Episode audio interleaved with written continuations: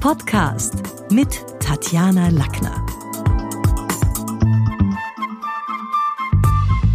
Willkommen in meinem Podcast zum Thema Bewerbungsfragen, heikle Bewerbungsfragen und ihre Antworten.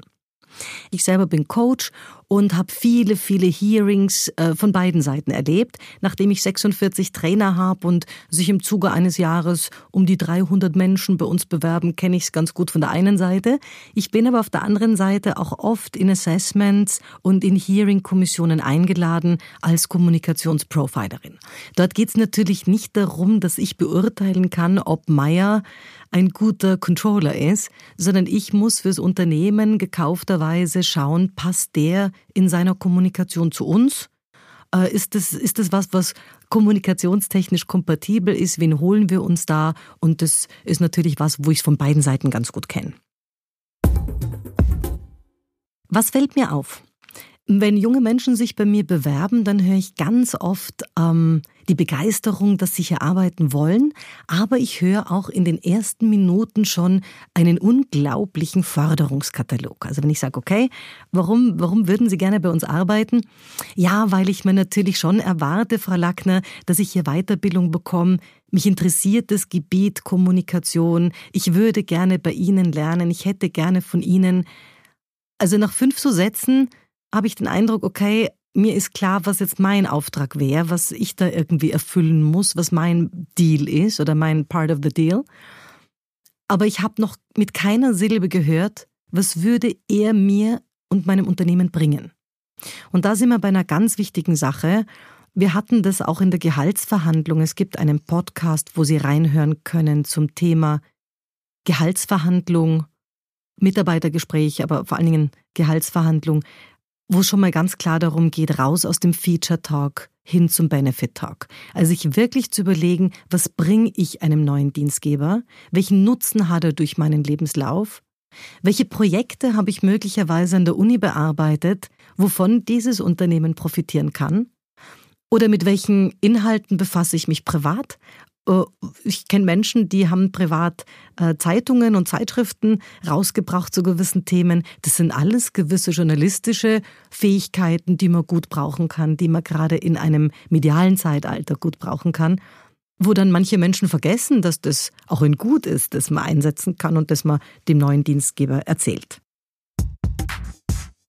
Ich finde es auch wichtig, auf heikle Fragen Antworten zu finden, denn natürlich Je gelassener und sympathischer ich auf schwierige Fragen oder vielleicht sogar Killerphrasen reagieren kann, umso souveräner transportiere ich mich, mein Eigenmarketing und umso mehr Atmosphäre kann ich im Gespräch schaffen.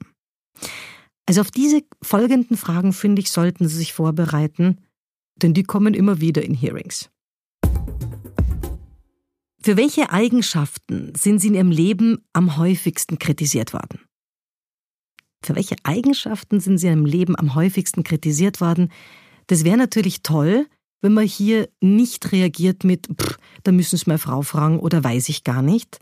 Damit zeigt man nicht, gerade wenn man auch vielleicht Führungskraft ist, dass man sehr selbstreflektiert ist, sondern auf diese Dinge nach den eigenen Schwächen oder Pitfalls sollte man schon auch eine Antwort haben. Und man sollte eine Antwort haben, die zeigt, dass man über die Jahre was verändert hat. Also zum Beispiel jemand, der sagt, ich war immer ein, in, der, in der Studienzeit schon ein unglaublich chaotischer Mensch und habe mir, damals gab es noch Filofax, durch einen Kalender angewöhnt, hier wirklich akkurat zu sein. Mittlerweile dominiert mein Handy mich und ich bin definitiv, habe meine Unpünktlichkeit völlig in den Griff gekriegt. Aber das war lange Zeit sicherlich was, worunter meine Umwelt und ich gelitten hat, dann ist das was, was okay ist und er hat es geändert und er kann zeigen, ich kann den Ball auffangen.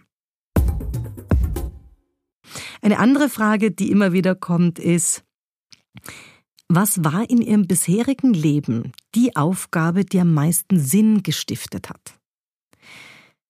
Ich gebe zu, also in den Hearings, in denen ich sitze, geht es sehr oft um Führungskräfte und Vorstände. Die kriegt jetzt, oder die, diese Frage bekommt wahrscheinlich jetzt nicht der Lagerarbeit oder jemand, der sich als Facility Manager bewirbt.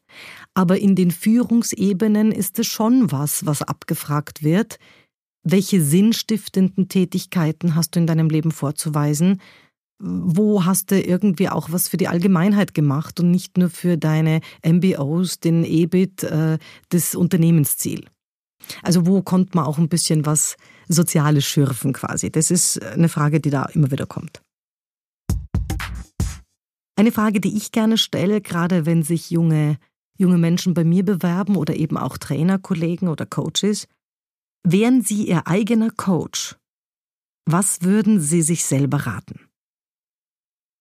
Also wenn man jetzt sein eigener Coach wäre oder sein eigener Trainer, was ist dann das, wo man sagt, okay, denn jeder von uns sollte beruflich schon längst irgendwas, hat privat auch gewisse Felder, wo er sich optimieren kann und auch im privaten, also im persönlichen äh, gewisse, gewisse Ziele, die er noch nicht erreicht hat. Was wird man sich selber raten? Eine Frage, die finde ich, die man wirklich, also die ein Must ist, wo, wo man auf jeden Fall darauf antworten können muss, ist, was ist Ihr Plan B, wenn Sie die Position oder dieses Hearing nicht bestehen oder hier bei uns nicht überzeugen? Also ich finde es ganz schwach, wenn jemand dann sagt, na, das überlege ich mal dann. Oder ja, das ist Privatsache oder das weiß ich jetzt noch gar nicht. Das ist alles schnippisch und wirkt nicht nach vorausschauender Planung, also ich finde schon gut, wenn man sagt, okay, wenn das hier heute nichts wird, dann wäre ich furchtbar enttäuscht, aber ich würde wahrscheinlich in dem Bereich Marketing mich weiter spezialisieren und auch weiter äh, mich vorstellen gehen. Oder wenn das heute nichts wird, dann wäre so das heißeste Eisen, wo ich mir wünschen würde zu arbeiten, ist das nichts geworden. Aber ich habe noch zwei Angebote, wo ich mich melden soll. Und deswegen ist mir wichtig, möglichst zeitnah von Ihnen auch Bescheid zu kriegen. Also ich würde auf alle diese Bälle, die muss man wirklich aufnehmen in der Luft und auch ein Stückchen umdrehen, ohne dass es pumpig wirkt oder man sich fühlt wie im Prüfungsgespräch. Eine andere Frage, die gerne auch gestellt wird, ist, was sind Ihre drei Motivatoren und was Ihre größten Stressoren? Ist im Wesentlichen eine Frage, die früher hieß, was sind Ihre drei größten Stärken und was Ihre drei größten Schwächen? Aber Motivatoren sind ja vielleicht doch noch ein bisschen mehr so die Antreiber. Was treibt mich an? Ist es wirklich die, die Jagd nach dem schnöden Mammon oder geht es da auch um, ich will lernen? Es gibt Menschen, die wollen, die wollen im Team arbeiten. Es gibt andere, die wollen unbedingt alleine arbeiten und Verantwortung übernehmen für ein Gebiet.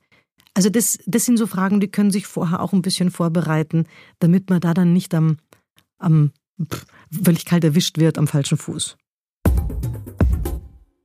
Für Führungskräfte und Vorstände ist natürlich auch wichtig zu, zu beantworten, wie gehen sie mit dem Instrument der Delegation um. Denn nicht jedem Menschen kann man was delegieren. Ich muss wissen, was ist delegierbar überhaupt inhaltlich und an welchen Menschen kann man was delegieren. Und da habe ich zum Teil grottenschlechte Antworten schon gehört von, naja, ich schaff's ihm halt an und sage, ich bin der Chef, über Delegieren äh, ist nicht meine Sache. Also wenn es irgendwie das Team nicht macht, dann mache ich selber. Also der selber zugibt, sich die Dinge zurückdelegieren zu lassen auf dem Schreibtisch. Delegation ist ein empfindliches Instrument, da sollte man auch eine Antwort haben. Andere Frage. Ist Führungscharisma Ihrer Ansicht nach lernbar? Wo sind diesbezüglich Ihre persönlichen Lernfelder? Habe ich auch schon schlimme Dinge gehört von, nein, nein, ich glaube, es, jeder kann Führung lernen über, ja, das kommt dann schon mit der Zeit. Sobald man Teamleitung hat, wird man dann. Also, das sind alles flapsige Antworten, wo man merkt, die kommen halt aus der Hüfte, aber da hat sich jetzt jemand über Führung Mitarbeiter, Teamorientierung, Teamtalking, Führungsstile noch nicht wirklich Gedanken gemacht. Nächste Frage. Für welche Position würden Sie sich in den nächsten Jahren durch die angebotene Aufgabe qualifizieren?